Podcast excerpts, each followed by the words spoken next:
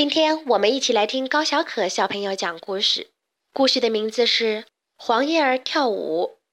高小可小朋友的普通话非常标准，讲故事的语气特别棒。下面故事开始喽！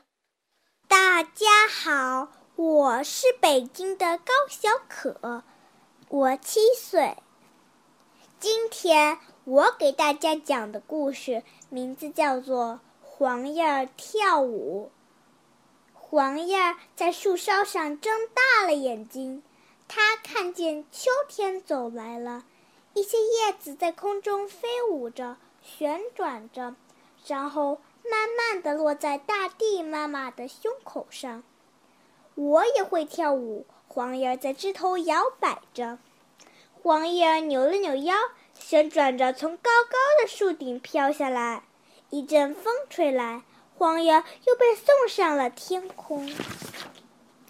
黄叶快乐地为小鸟们表演，它一会儿轻盈地飘上去，一会儿又欢快地转着圈，最后它划出一道优美的圆弧，向观众们致意：“我要去很远很远的地方了，朋友们再见。”黄叶朝着远方飞去，它路过了一块又一块草地，在一个背风的山坡上，黄叶停下来休息。一只小蚂蚁爬过来问：“你是从很远很远的地方来的吗？”“是呀，我飞过了好几块大草地呢。”黄叶骄傲地说。“哦，我从没有离过。”离开过这块草地，你可以带我一起去旅行吗？小蚂蚁请求道。“当然可以。”黄叶高兴地说。黄叶忽悠一下飞上了天，小蚂蚁兴奋地喊道：“我还从来没有到过这么高的地方呢！”山坳里开满了野菊花，黄叶落在一朵橙色的野菊花旁边，看呐！它的花瓣颜色和你的是一样的，小蚂蚁大叫。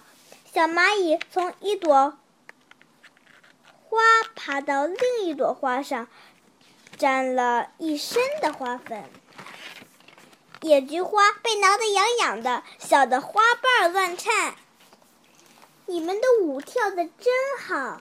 一只老瓢虫叹了一口气说：“我原来也会跳舞的。”可是翅膀受伤后，就再也飞不起来了。那我带你上天吧。黄叶一边说，一边带着老瓢虫缓缓地飞出了山谷。哦，秋天已经来了，我也老了，在离开这个世界前，可以飞到山外边看看，我真高兴啊！老瓢虫说着，忍不住落下泪来。黄叶小心地飞着。飞得很慢很慢，它想让老瓢虫再多看一眼美丽的风景。最后，当黄叶轻轻降落在一堆干草上的时候，发现老瓢虫已经永远地闭上了眼睛。它脸上的表情很快乐，很安详，就像正在做着一个好梦。黄叶继续在空中跳舞，一边跳一边唱。朋友，朋友，请和我一起去旅行。一只蜘蛛听见了，就带着它的网爬了上来。小虫子们听见了黄叶的歌声，他们一起喊：“黄叶，黄叶，还有我们呢！”于是黄叶又赶快落了下来。小虫子们一起挤上来，黄叶高兴极了。可是，他忽然发现自己飞不动了。超载啦！超载啦！大家叫起来。不过，我们可以在水上漂流啊！漂流船起航了，黄叶载着小虫子们顺着小溪向下游漂去。